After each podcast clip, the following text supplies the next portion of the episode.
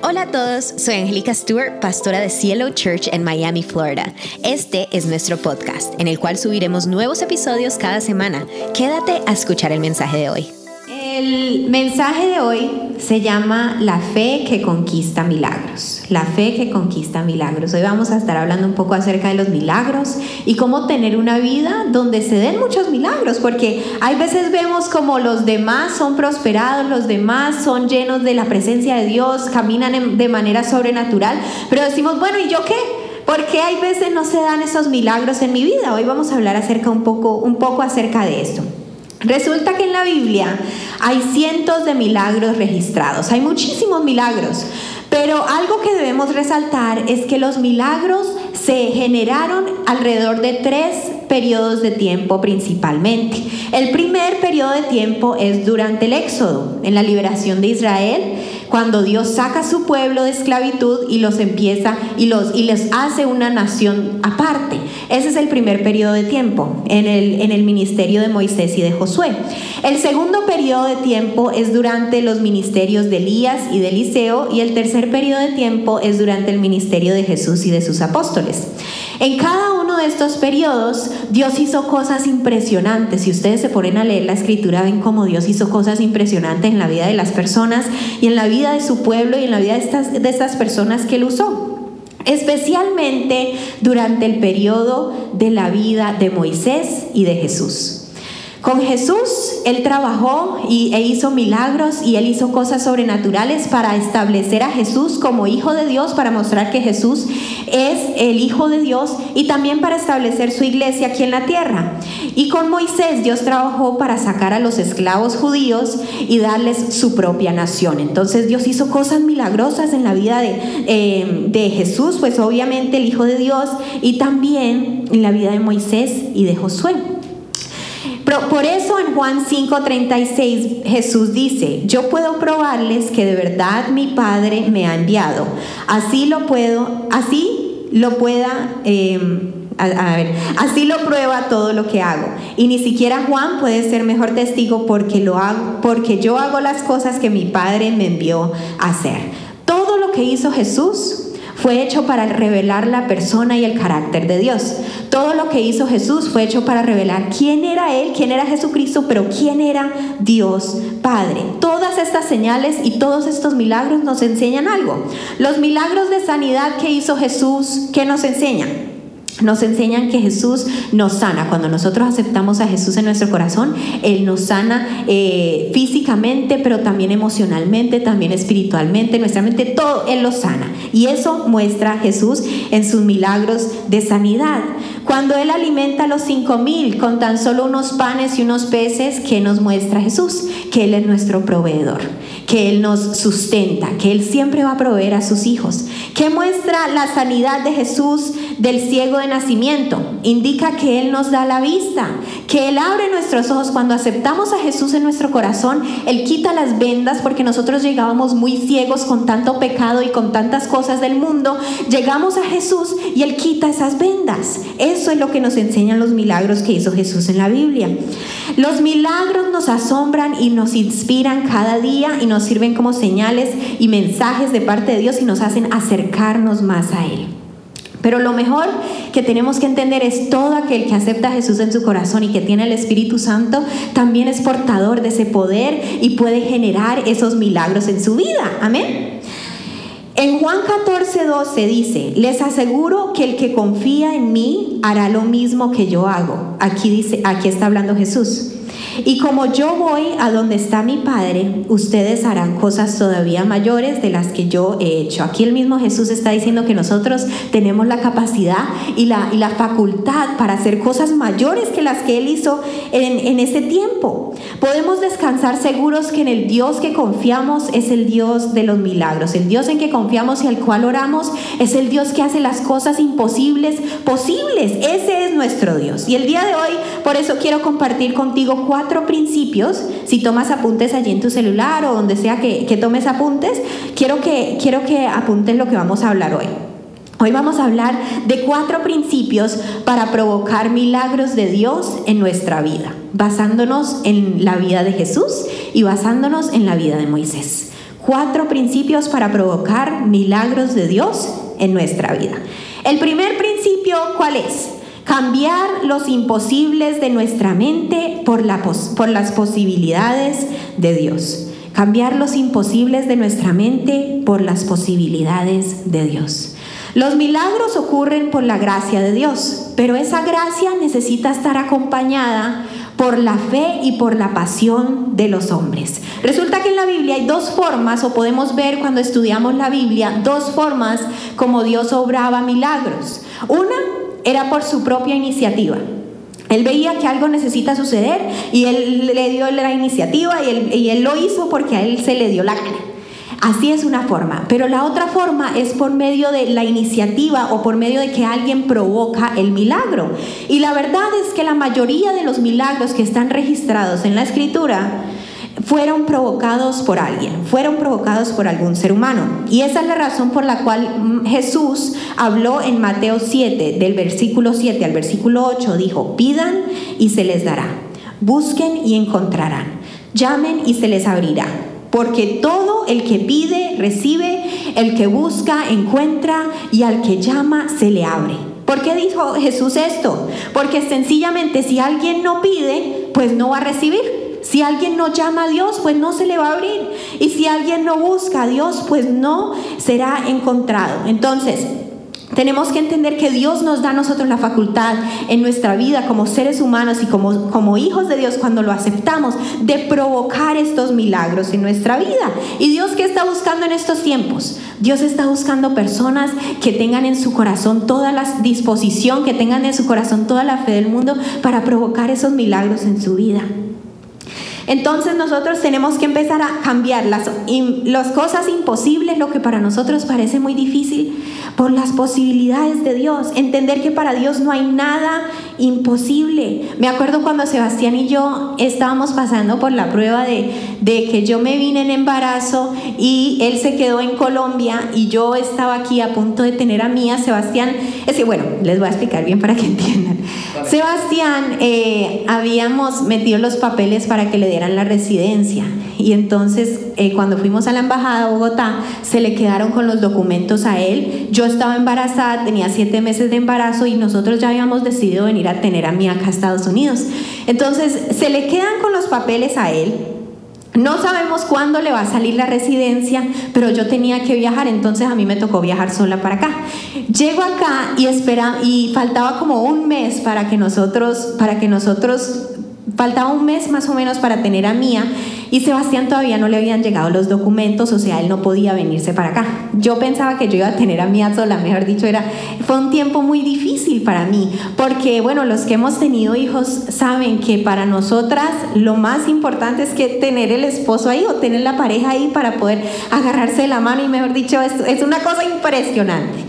Y yo no sabía si yo iba a contar con el respaldo de Sebastián en ese momento. Llega el día antes de nosotros, porque Mía la programamos por cesárea, y llega los dos, faltaban dos días para la cesárea, y, y aún Sebastián no le habían llegado los papeles. Entonces yo, mejor dicho, ya había llorado 50 mil horas, ya había hecho de todo. Pero yo decía, Dios mío, ¿qué pasa? ¿Por qué? Porque esto no se da. Yo quiero a mi esposo aquí conmigo, porque yo, yo nunca he vivido esto. ¿Cómo voy a parir yo a mí ahí sola? No sabía qué iba a hacer. Y entonces llega eh, el día anterior, llega el día anterior y, y, yo me acuerdo que esa noche yo, o esa madrugada, eran como las 3 de la mañana, yo me, yo me siento o me arrodillo en el cuarto y yo le digo al Señor, Señor, ¿qué pasa? Tu palabra dice que tú no dejas en vergüenza a tus hijos y yo te he clamado por esto para que mi esposo pueda viajar a estar conmigo en este parto y no está. Necesito que te manifiestes y yo le oraba así al Señor con lágrimas en los ojos y con clamor en, mi corazón y el milagro sucedió. Al día siguiente, esa, esa madrugada, eh, Sebastián me llama y me dice, no me vas a creer lo que pasó. No me vas a creer y me, dan, y me dan sentimiento porque me dice, no vas a creer lo que sucedió. Me llamaron de la embajada de los Estados Unidos, nosotros vivíamos en Cali, la embajada quedaba en Bogotá. Me llamaron de la embajada de los Estados Unidos y me dijeron, porque yo había mandado unos correos diciendo, mire, yo estoy embarazada, por favor, los papeles de mi marido, que no sé qué. Pero pues yo no pensaba que ellos iban a leer eso, una entidad tan grande como una embajada. Y llega y me dice, me, me llamaron de la embajada y me dijeron que ya tienen mis documentos listos. Y a mí me entró una cosa, pero tremenda a mi corazón, porque yo dije, wow, los milagros sí existen, los milagros sí son, Dios sí escucha la oración del justo. Y los que clamamos con fervor, con y compasión, Él escucha nuestra oración. Y entonces ese día, Sebastián me dice, me, me salieron los papeles, ya me dijeron que tenía que ir a Bogotá, recoger los papeles y viajar, y ya podía ir a Estados Unidos, mejor dicho, ya compré el tiquete, todo. Y llegó cinco antes de que naciera mi hija. Fue un milagro para nosotros. O sea, yo me, yo me acuerdo, yo tenía esa barrigota así grandísima. Y ese día madrugamos con Julián a recoger a, a, Sebastián a las 2 de la mañana. Y a las 7 de la mañana de ese mismo día estaba programada yo para entrar a cesárea. Y él pudo estar ahí conmigo y ver a mi hija nacer. Y fue un milagro que Dios hizo para nosotros. Los milagros, y esto es lo que yo quiero que ustedes entiendan, que los milagros no son para personas que se rinden con facilidad. Los milagros son hechos para personas berracas, para personas que, que saben lo que quieren, que no son personas conformistas, que no son personas que se quedan con, con el no, sino que siguen presionando presionando y diciéndole a Dios, Señor, tu palabra dice esto, yo creo en lo que dice tu palabra y tú no me vas a dejar en vergüenza. Yo no sé ustedes que estén pidiéndole al Señor, o yo no sé ustedes que deseo tienen en su corazón. Puede que usted diga, no, pues yo estoy bien, yo estoy tranquilo, yo estoy tranquila, pero ¿qué deseo hay en su corazón? ¿Qué, ¿Cuál es esa, eso que los mueve? Yo quiero esto, yo anhelo esto con todo lo que tengo en mi corazón. El Señor te dice, el milagro no es para la persona que no esté dispuesta a avanzar. El milagro no es para la persona que no esté dispuesta a tomar ese paso de fe y creerle a Dios con todo lo que tiene y con todo lo que es. El milagro es para esa persona que está dispuesta a decir, yo creo, Señor. Y yo, y yo, ¿sabes? En ese momento, y precisamente antes de, que Sebastián viajara a Estados Unidos, él había predicado en Colombia y había dicho, yo sé que el Señor no me va a dejar en vergüenza y yo, yo voy a poder estar en el parto de mi hija. Para una persona que no tiene fe, eso puede parecer como loco, porque eso es como tomar un paso sin no saber a dónde uno va a pisar. Pero para aquellos que tenemos fe, sabemos que sacamos ese pie y vamos a pisar y sabemos que el Señor va a estar ahí esperando y nos va a sustentar. Amén. Amén. Entonces, Mateo 7, del versículo 7 al 8 dice, pidan y se les dará, busquen y encontrarán, llamen y se les abrirá, porque todo el que pide, no, no dice no, solamente los, los que están en este grupito, solamente los que hacen esto, los que hacen los otros. Todo el que pide, recibe. El que busca, encuentra. Al que llama, se le abre. Es impresionante porque hay veces llevamos muchos años de caminar con el Señor y no, y, estas cosas básicas, estas, estas, estas, eh, como estos pilares del Evangelio se vuelven rutinarias y, no, empezamos a, a dejar de concentrarnos en lo que dice la palabra de Dios y en lo que Dios nos promete. Pero no podemos dejar que eso pase en nuestra vida. Jesús dijo en Lucas 18, 27. Lo que es imposible para los hombres es posible para Dios. Todo lo que ustedes para ustedes digan, no, esto es imposible, Dios nunca lo va a poder lograr, yo nunca lo voy a poder lograr, eso no se va a poder levantar, esto no lo va a poder hacer, pues eso no es lo que dice la palabra. La palabra dice, todo es posible para Dios. Lo que es imposible para mí es posible para mi Dios. Y en Isaías 55, 8 al 9, Dios dijo, yo no pienso como piensan ustedes, ni actúo como ustedes actúan. Aquí está hablando el Señor. Mis pensamientos y mis acciones están muy por encima de lo que ustedes piensan y hacen. Están más altos que los cielos, les juro que así es. Qué bueno poder contar con un Dios tan grande y tan magnífico como nuestro Dios. Amén. Uno de los mayores obstáculos para muchos, eh, que muchos tienen, eh, para provocar milagros es que se, o, que se rigen o que solamente eh, se llevan por las leyes naturales. Solamente caminan mirando lo natural y lo que ven y lo físico, pero dejan de entender que Dios sobrepasa las leyes naturales. Por ejemplo, la ley de gravedad. Ahorita hablábamos con Abelito, mirando este mar hermoso y tan gigante. Y yo le decía, impresionante como Jesús caminó sobre el mar. Como Jesús, Él se sobrepasó a las leyes naturales de los hombres y Él caminó allí Es increíble, es un milagro.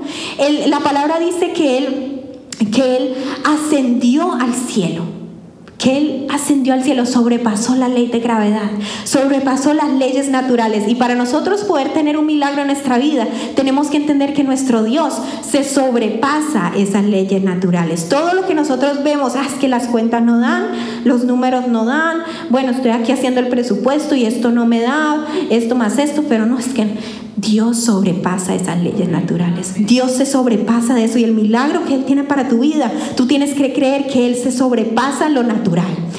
Eso es lo primero que nosotros tenemos que entender, que, que, nuestra, o que tenemos que sembrar en nuestro corazón. Nuestras imposibilidades son las posibilidades de Dios. Y puede que ustedes digan, bueno, ¿cómo hago para yo creer en esto? ¿Cómo hago para yo aumentar mi fe o ensanchar mi fe?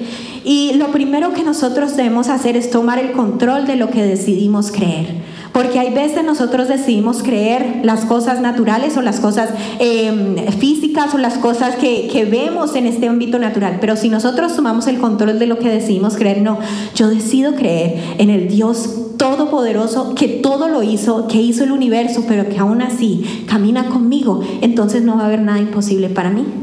Cuando yo entiendo que quien anda conmigo, que yo entro a un cuarto y no, yo no estoy sola, yo no estoy solo, yo ando con el Dios Todopoderoso y Dios me acompaña y me cubre, eso me da paz y me da tranquilidad y me da esa, esa agua para el sediento. Eso es, lo que, eso es lo que dice la palabra. Y lo segundo que nosotros tenemos que hacer, el segundo principio, es entender que en la boca hay un milagro. En la boca tenemos un milagro. La, incredulidad detiene los milagros, ¿verdad?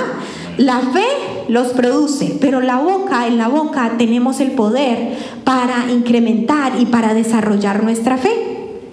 Yo estuve leyendo una frase que me encantó, pero al principio me dio como susto, porque dice así, se requiere más que fe en tu corazón para lograr que la palabra de Dios se haga realidad en tu vida. Se requiere, se requiere más que fe en tu corazón para lograr que la palabra de Dios se haga realidad en tu vida. Esta frase al principio me alarmó, al principio me hizo sentir como que, uy, tremendo, porque es que estamos enseñados a que no, es que yo creo, yo creo, yo creo, y entonces las cosas se dan porque yo creo. Pero aunque la fe es un pilar de nuestra vida y es, y es esencial en nuestra vida, tenemos que entender que no solamente se trata de que Dios dice algo, yo lo creo y entonces ya se da. No, así no es. Eso no garantiza de que lo que Dios dijo se haga realidad. La verdad es que creer es esencial, pero sin embargo nosotros si queremos ver el poder sobrenatural de Dios, tenemos que empezar a creer en el poder de nuestras declaraciones. Tenemos que empezar a creer que en nuestra boca hay poder. Debemos convertir nuestro creer en declarar. ¿Por qué? Porque cuando nosotros empezamos a declarar lo que tal vez está en nuestro corazón, lo que estamos haciendo es librando las palabras y librando la fe al aire y al, ambiente espiritual y, y dándole la oportunidad para que se generen esas cosas. Eso es lo que tenemos que hacer. Por eso Romanos 10:10 10 dice, porque con el corazón se cree para alcanzar la justicia, pero con la boca se confiesa para alcanzar la salvación. Porque en nuestra boca hay poder, porque en nuestra boca está el milagro. ¿Y por qué, por qué funciona esto así? ¿Por qué, a Dios, ¿Por qué esto funciona así en el ámbito natural o en el ámbito espiritual?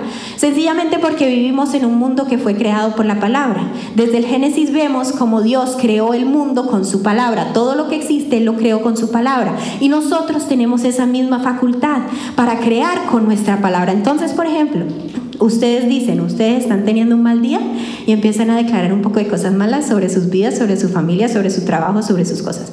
Y entonces, esas cosas que son soltadas al aire y si ustedes no, no, no reprenden eso, si ustedes no cancelan esas maldiciones que ustedes han dicho, las cosas que ustedes dicen se van a dar. Y así funciona con las cosas positivas de nuestra vida. Si nosotros declaramos bendición sobre nuestro matrimonio, sobre nuestro trabajo, sobre nuestros hijos, sobre nuestra familia, entonces esas cosas se van a generar. ¿Por qué? Porque en nuestra boca hay poder. Por eso Proverbios 18, 21 dice, en la lengua hay poder de vida y de muerte. Quienes la aman comerán de su fruto. Yo en la oficina Veo como tantas personas no tienen el conocimiento de lo que dicen y no entienden lo que están diciendo y dicen cosas tan feas. O sea, cosas tan terribles que yo me quedo como que en serio acabaste de decir eso. Pues claro, yo vengo de un tiempo, mucho tiempo de estar en la casa cuidando a mí, entonces entro en el mundo, en, en una empresa obviamente secular y las personas llegan con sus cosas y yo digo, tremendo lo que, lo que pasa en el ámbito espiritual. Son personas que declaran cosas y ni siquiera saben lo que están diciendo. No, es que yo me quiero morir, es que yo me quiero suicidar, yo me quiero hacer esto, este trabajo, de no sé qué. Y dicen cosas tremendas y yo digo, wow, tenemos que entender que en nuestra boca tenemos poder y en nuestra boca hay milagro. ¿Y cómo entonces establecemos esto o cómo hago esto para que para entender o bueno, cómo cambio mi manera de hablar o cómo cambio mis declaraciones? Lo primero que tenemos que hacer es establecer estos principios en nuestro hogar. Lo primero que tenemos que establecer es establecer estos principios con nuestra familia. En todo lo que vivimos, en todo lo que somos, cuando yo levanto, a, bueno, no, no lo levanto, cuando lo levantamos y cuando... cuando, cuando desde, que despierto a Mía, desde que ya nos estamos organizando para ir a trabajar, que, que Mía, que hay que bañarla, que hay que darle su desayuno, que no sé qué, desde ahí estar estableciendo los principios, los principios de nuestro hogar. ¿Y cómo establezco los principios de nuestro hogar? Pues es sencillo. Tenemos que entender lo que dice la palabra de Dios acerca de nosotros. Porque si no sabemos qué dice la palabra, entonces no vamos a saber qué es lo que quiere Dios para nuestras vidas. Vamos a caminar como todo el mundo, conociendo a un Dios, haber escuchado de Dios por allá. Sí, Dios, pues sí, yo sé que Dios es Dios, es Dios, pero no lo conocen a profundidad. Las personas que entendemos lo que dice la palabra de Dios y, las personas que confesamos lo que dice la palabra sobre nuestras vidas, vamos a caminar una vida de milagros. Amén. Lo tercero que nosotros tenemos que hacer en nuestra vida es entender que los milagros respaldan la obediencia. Los milagros respaldan la obediencia. Los humildes de corazón obedecen la palabra de Dios. Pero los soberbios obedecen solamente cuando están de acuerdo. ¿Qué es la soberbia? La soberbia es una condición del corazón que nos hace pensar que somos mejor que los demás y que hacemos todo mejor que los demás. Pero si obedecemos al Señor con humildad, si obedecemos al Señor con humildad en nuestro corazón, vamos a provocar o vamos a hacer esa tierra fértil para provocar los milagros de parte de Dios. Y la obediencia provoca milagros. La obediencia a Dios provoca milagros. En el libro de Éxodo, el capítulo 3 y 4, vemos, como les explicaba al principio, la historia de Moisés. Moisés. Y cómo Dios usó a Moisés para sacar a los judíos que estaban por allá esclavos llevados y los saca y los libera, pero no son tres, eh, no son tres ahí eh, eh, judíos, eran más de un millón de judíos. Y todos esos Dios los saca de Egipto y los establece en su propia nación. Pero resulta que cuando Dios empieza a llamar a Moisés para decirle, mira Moisés, yo necesito que tú hagas esto, tal vez que si te van a matar, mm, no te van a matar, pero vas a correr mucho peligro y vas a hacer esto y lo otro, y bueno, mejor dicho, vas a hacer una cosa increíble que va a quedar marcada en la historia de la humanidad. Moisés le dice, ay, no, me da como sustico. No quiero, es que la verdad es que me da miedo. Y resulta que muchas veces cuando Dios nos dice a nosotros algo, en vez de obedecerle, sencillamente le decimos, eh, no, Señor, me da como sustico. No, mejor me quedo aquí paradito. Y, pero vemos como después de un tiempo, Dios le sigue diciendo a Moisés, Moisés, esto es lo que tú vas a hacer y yo voy a estar contigo y te voy a acompañar y vamos a hacer esto juntos. Y vemos como después Moisés le, dije, le dice, bueno, está bien, yo voy a obedecerte y voy a caminar contigo. Pero, ¿por qué? Eh, pero entonces, y después vemos como Dios genera muchos milagros en ese tiempo y en la vida de Moisés. ¿Pero por qué? Porque Moisés eh, decidió obedecer al Señor. En Éxodo 3 del 19 al 22, quiero que leamos lo que Dios le dice a Moisés. Dios le dice, sin embargo, yo sé muy bien que el rey de Egipto no los dejará salir si no es por la fuerza, imagínense eso. Por lo tanto, yo mostraré mi poder y heriré de muerte a los egipcios con todas las cosas asombrosas que haré en su país. Milagro, un milagro. Después de eso, el faraón los dejará salir, otro milagro.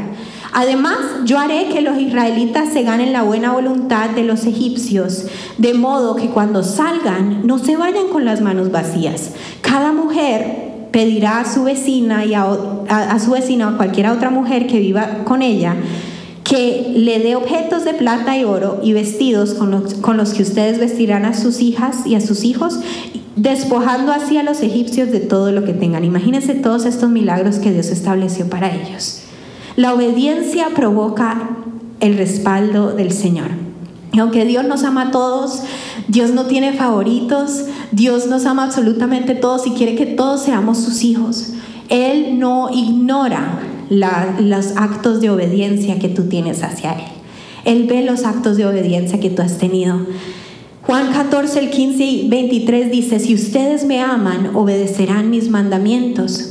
El que me ama obedecerá mi palabra, mi Padre lo amará y haremos nuestra morada en él. ¿Pero qué? Si me obedecen, si obedece mi palabra. ¿Por qué? Porque el que ama al Señor lo obedece y obedece sus mandamientos.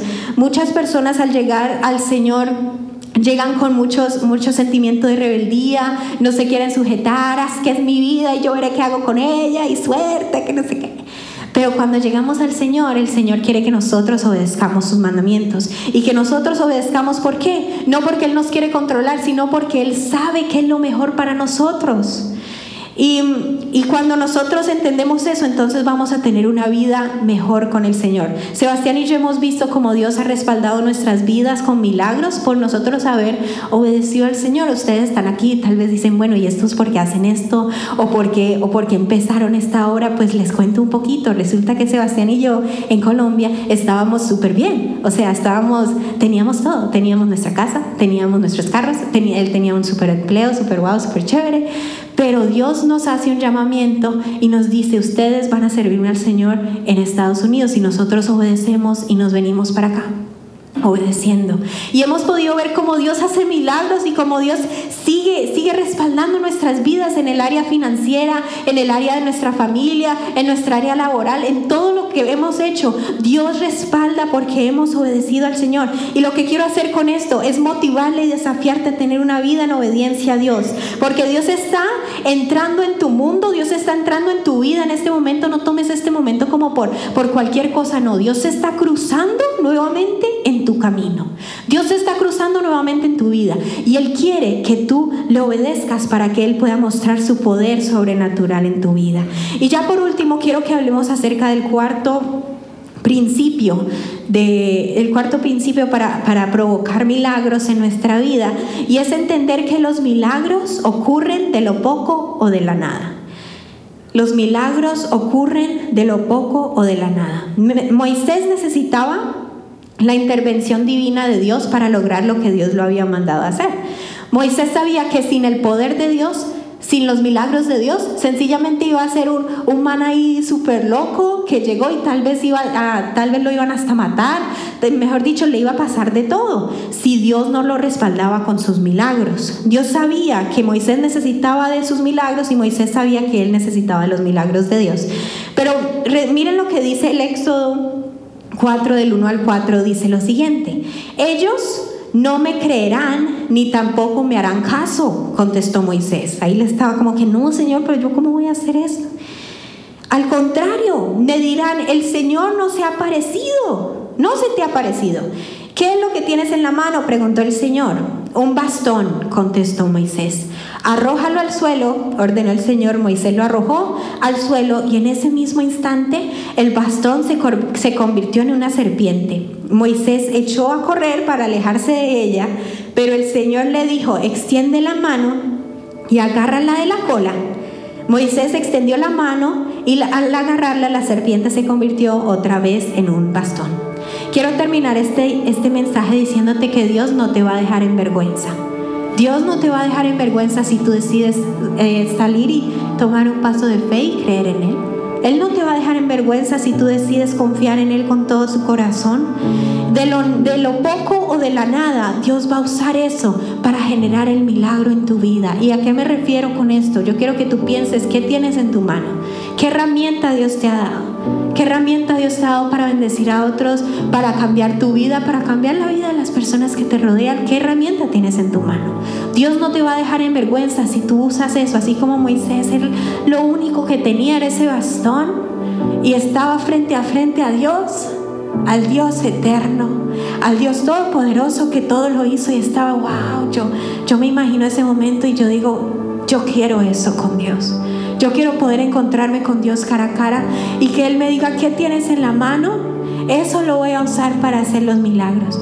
Eso lo voy a usar yo para, para expandirme y para que tú crezcas en tu fe y para ensancharte en una fe nueva y para que tú puedas seguir creciendo de manera sobrenatural. Eso quiero contigo, te dice el Señor. Él no te va a dejar en vergüenza. Y yo quiero que te coloques sobre tus pies y que podamos agradecerle al Señor por este, por este día, porque, porque de verdad el milagro está allí. Como decía mi esposo, ayer nos llamaba a alguien llorando y nos decía, a mí me parece esto impresionante porque, porque yo no entiendo cómo alguien me puede sanar después de una oración y me dolía y ya no me duele y yo no sé. Señor, gracias. Gracias Jesús.